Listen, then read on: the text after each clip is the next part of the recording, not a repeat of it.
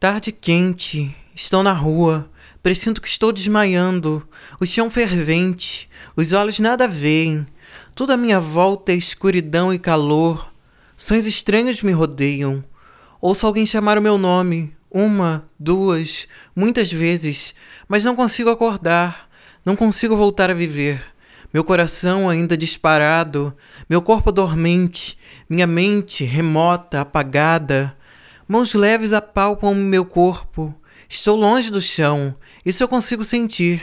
Um homem me carregou para a calçada. Duas senhoras me abanam o rosto. E outra telefona para a ambulância. Uma multidão se aglomera à minha volta. Mas a ambulância não vem.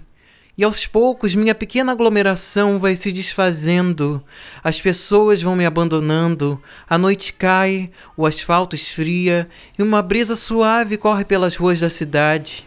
O homem que me carregou, o último que me tinha restado, também me abandona, e o meu corpo continua ali, jogado, agora gelado e sem vida, a desaparecer na fumaça densa dos carros.